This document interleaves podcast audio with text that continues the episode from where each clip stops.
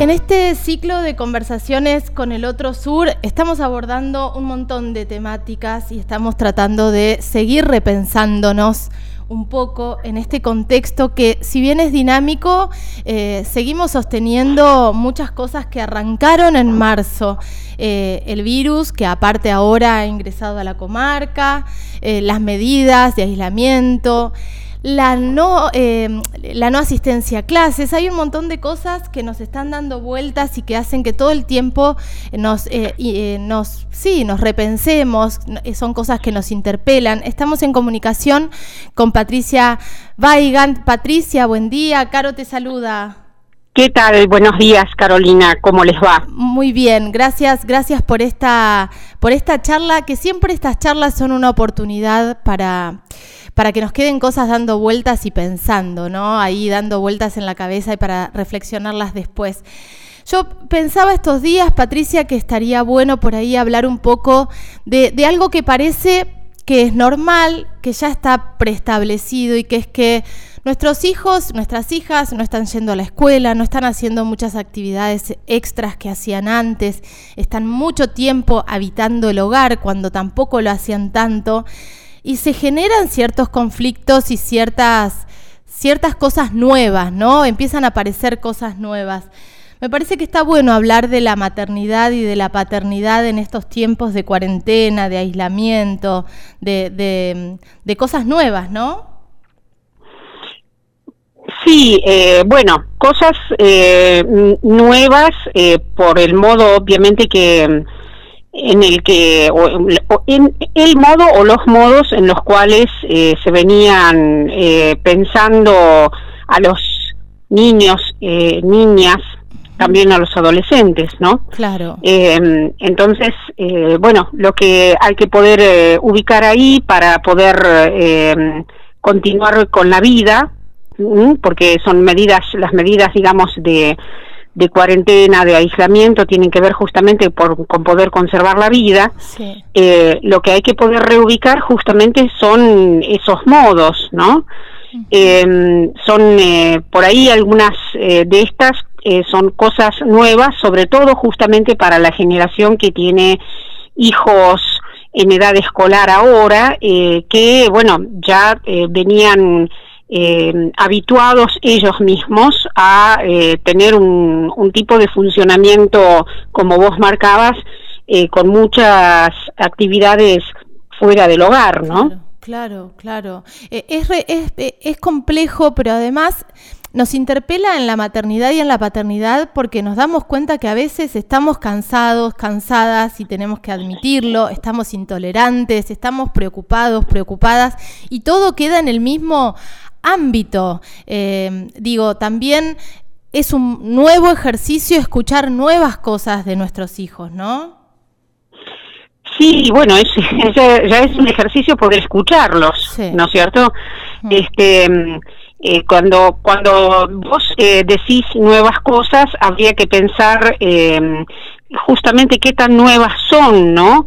Eh, porque a veces eh, los hijos eh, tienen, digamos, en esta en, esta época por por estas características de, del aislamiento y de la falta, digamos, de actividad este en la escuela fundamentalmente, tienen oportunidad de desplegar dentro de la de la casa eh, cuestiones que eh, probablemente no se desplegaban, pero que son en relación no solamente a ellos mismos y las cosas que no están teniendo afuera, sino eh, en relación a la, a la familia misma, ¿no?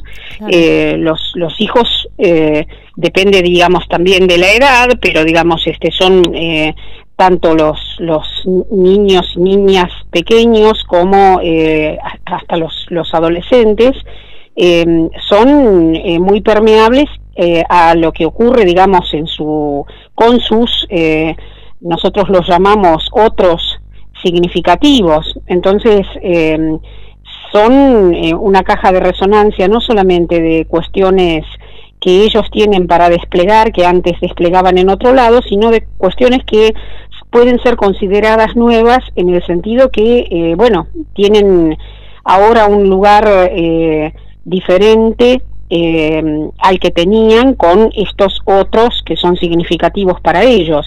Pero la relación, digamos, a esos otros no está determinada únicamente por lo que está ocurriendo ahora, digamos, ¿no? Hay mm, momentos en los cuales, eh, dadas determinadas condiciones, comienzan a, desplegarse eh, cosas que, mm, eh, bueno, ya venían instaladas en la familia eh, o que venían sin tener lugar y ahora lo tienen. Sumado a esto que vos decís de, bueno, la, sobrecarga que mm, en algunas familias, probablemente muchas, hay en relación justamente a tener que concentrar eh, cuestiones de trabajo que antes estaban también barajadas de otra manera eh, y con eh, los chicos con este bueno muchas horas dentro de la casa no sí claro. Pensaba un poco en cómo administrar encontrarle como el equilibrio administrar los tiempos y los espacios dentro dentro de la casa porque digo, imagino que vivir convivir con un adolescente hoy no debe ser fácil y para el adolescente convivir con su mamá, con su papá, con su familia tampoco debe ser fácil y tampoco con los más chiquititos que eh, nos damos cuenta que terminan más pegados, más pegadas al núcleo familiar y hay una cosa de no socialización que, es bastante peligrosa, ¿no? Y en realidad la escuela... Eh, cuando funciona bien, eh, opera justamente como eh, un eh, canal, digamos, de salida a lo que eh, es por fuera de, la, de lo familiar, digamos, a lo, este, nosotros decimos en psicoanálisis, a lo exogámico, digamos, cuando funciona bien, ¿no? Y, este, y bueno, en este momento tiene mm, grandes limitaciones porque hay chicos que están pudiendo tener eh, una serie de contactos con la escuela, con los docentes, eh, con la tarea que reciben o con el contacto que reciben en relación a, mm, eh, poder tener, digamos, este, instrucciones para esa tarea o digamos, se le imparten incluso conocimientos desde los docentes, pero esto está dentro de la casa y recae mucho más sobre los padres, cosa que en realidad hay toda una franja mm, de, la cuestión educativa que eh, ya desde hace muchísimos años eh, viene apoyándose en la familia, ¿no? Somos un país en el cual la educación escolar em, lleva mucha tarea a la casa. Y eso suele ser una fuente de dificultad para los padres eh, por diferentes razones, ¿no? Porque, bueno, algunos están más dispuestos que otros a poder hacerle lugar a eso, pero eh, convengamos que el lugar de padre y el lugar de maestro, padre, madre, digo, ¿no? Sí, Este, y el lugar de maestro eh, no, no son sinónimos, no se superponen y en muchas oportunidades se producen situaciones muy complejas cuando se intenta replicar la escuela en la casa cosa que, insisto, no es una cuestión que esté ocurriendo únicamente ahora, que está, digamos, obviamente que este, mm, eh, elevada este, a la N por eh, la situación, sino que hay muchos padres que a diario eh, se han encontrado con esta dificultad de poder acoger, digamos, lo que la escuela espera de la familia dentro de la casa, ¿no? Sí, sí. Eh, es, es, una gran exigencia que a veces estamos dispuestos o podemos, digo, el,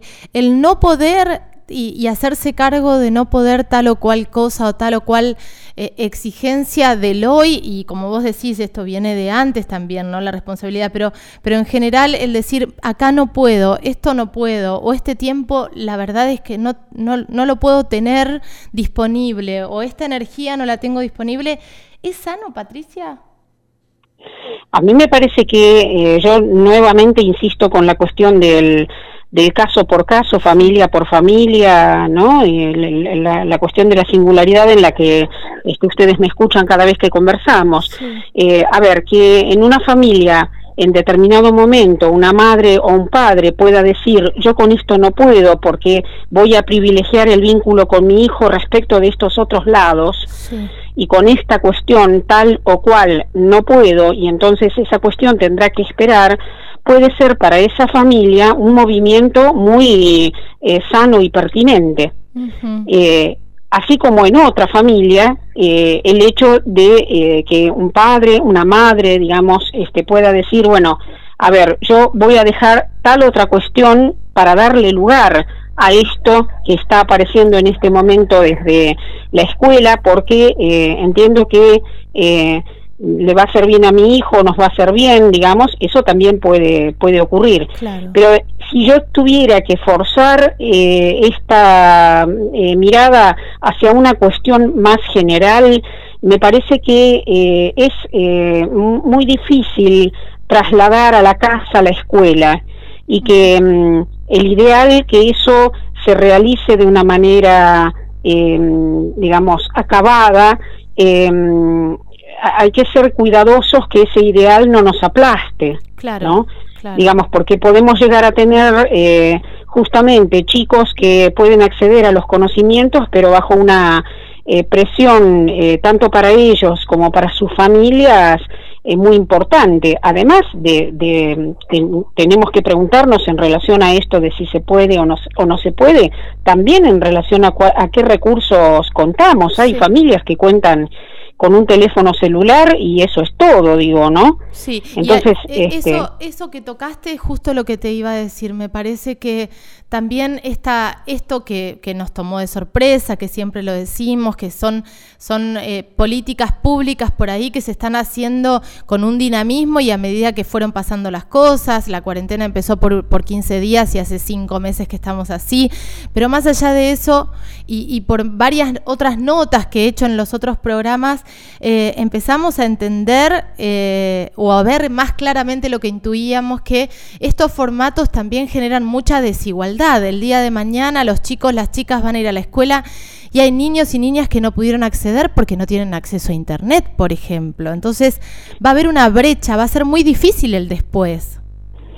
Sí, a mí me parece que ahí está el desafío para quienes tienen que pensar eh, políticas públicas en educación eh, para ver, digamos, qué se hace con eso, porque mm, eh, venimos de una cantidad de años en, las cual, en los cuales este, em, políticas públicas tales como el Plan Conectar Igualdad eh, no se sostuvieron. Y este bueno yo soy docente universitaria y nos hemos encontrado con yo lo llamo em, a ver cómo dar clases virtuales sin conectividad. Claro hay gente que se queda y dice, ¿cómo sin conectividad? Y sí, sin conectividad, porque hay alumnos universitarios que han elegido, digamos, este, estudiar. Yo eh, dicto una materia en, en el segundo año de una carrera y que, bueno, el primer año lo han transitado el año pasado este, más o menos bien porque contaban con eh, la sala de informática de la universidad, pasaban mucho tiempo, muchas horas dentro de, de la universidad y podían utilizar el wifi de allí, había lazos con los otros,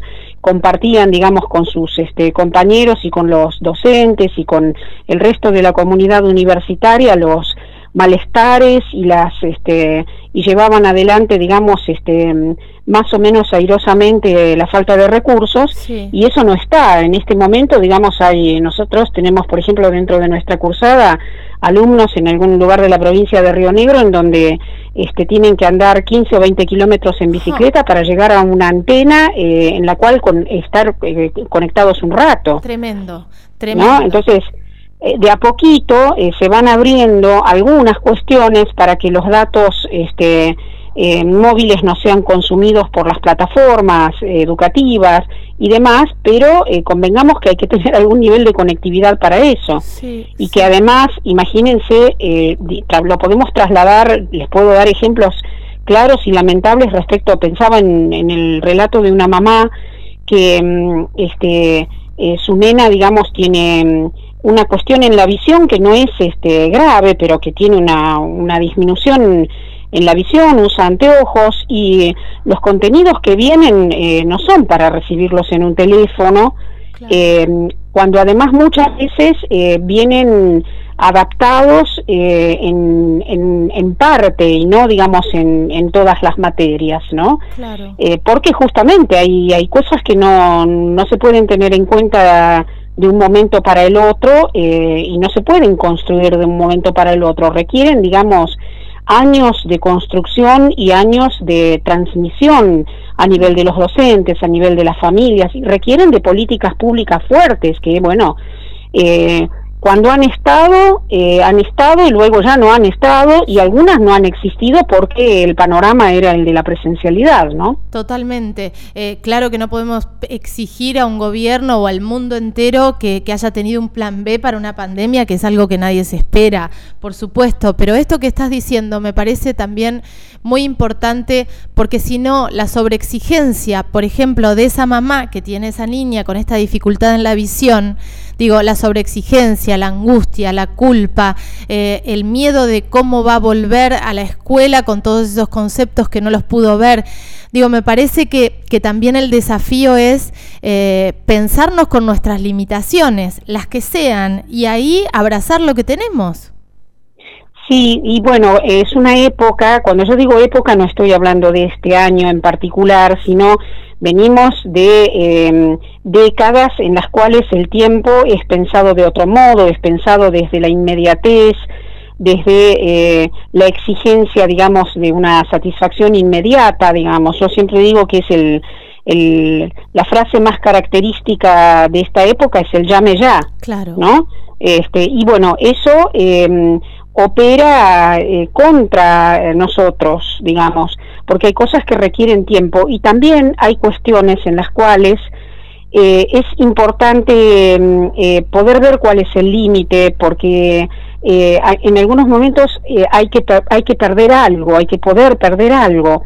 Y quiero ser muy delicada al decir esto, porque pretendo que no sea entendido como una cuestión de conformismo en el sentido de, bueno, este, si te tocó no tener este, lo lamento, no, no es por ahí, sino poder ubicar incluso desde las políticas públicas que va a haber una pérdida en este año, digamos, y que con esa pérdida eh, el año que viene seguramente va a haber que para el año que viene, no el año que viene. Ya creo que hay em, sectores, digamos, de educación que se están este, encontrando para pensarlo, ¿no? Pero digo, hay que pensar justamente en pos del año que viene en el sentido justamente de algo que ha sido en el orden de una pérdida. Una pandemia es una cosa muy em, muy fuerte, digamos. Eh, el virus mm, el virus no sabe de semanas o meses, digamos.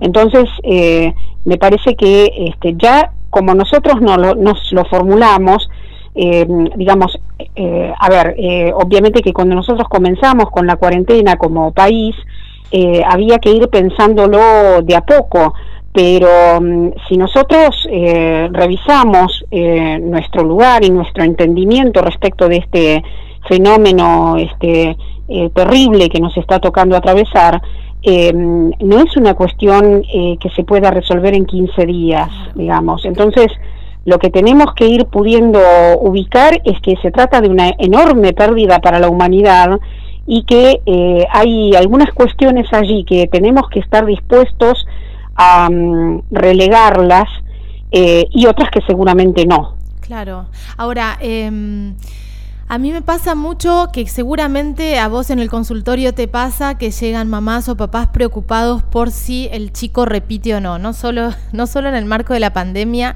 que es como ya irrisorio que vengan con un planteo así cuando estamos cuidando la vida y con esta cosa de inmediatez y que un año perdido parece eh, que se acaba el mundo y en realidad se acaba el mundo si no cuidamos todos estos aspectos. Pero desde antes, esto de, eh, de que la exigencia que los hijos, a que las hijas tengan que cumplir determinados objetivos en determinado tiempo y no hay margen para un tiempo distinto. Es muy cruel también. Yo, yo muchas veces pienso eso en relación a lo educativo y a la exigencia que tenemos como papás, como mamás, en el proceso de incorporar conocimiento de los chicos. Sí, es una exigencia eh, que se ubica en las familias, que replica una exigencia eh, que, que, está presente en nuestra sociedad, ¿no?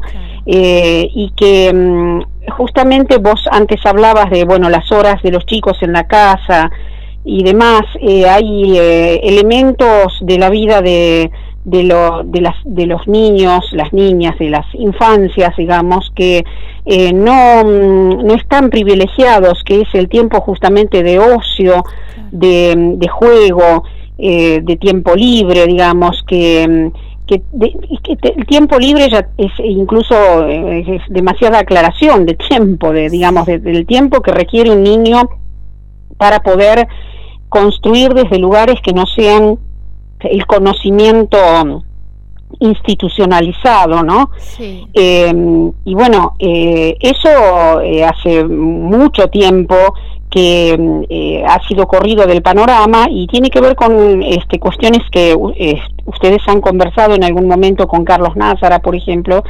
respecto, digamos, de el modo en el cual nuestra sociedad eh, se organiza alrededor del capitalismo, que tiene que ver con esto de, bueno, eh, un, un, imperativo de consumo permanente, ¿no? Totalmente. Eh, entonces, bueno, este, hay que consumir y para eso hay que producir recursos y para eso hay que tener todo el tiempo ocupado. Y bueno, los niños no quedan al margen de esto, ¿no? La, la estructura de las familias la estructura de distribución de los tiempos de las familias ha cambiado a lo largo de las últimas décadas y este y bueno hay eh, poco lugar digamos para mm, ese espacio de tiempo libre y de tiempo de juego em, y de mm, aprendizaje informal que los niños requieren. Por eso fíjense que una cosa que ocurre mucho con esto que vos decís de repetir de grado o repetir, digamos, de año, eh, tiene que ver con que mm,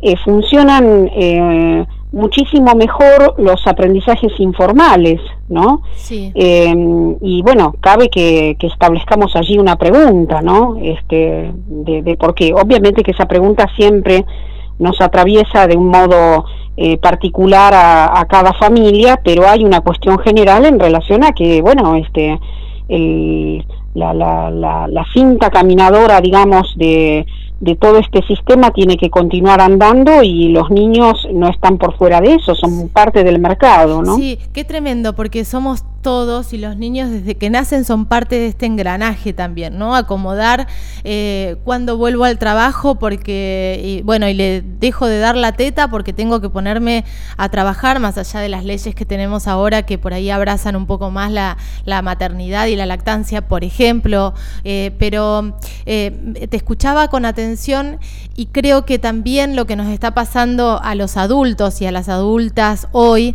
es que nos habíamos olvidado por completo del tiempo ocioso y eh, al menos al principio de esta cuarentena, cuando todavía no se había empezado a organizar la cosa laboral y no sabíamos qué íbamos a hacer, nos encontramos con ese tiempo riquísimo y valiosísimo, pero que lo habíamos perdido porque éramos parte de la, de la productividad y si no nos servís.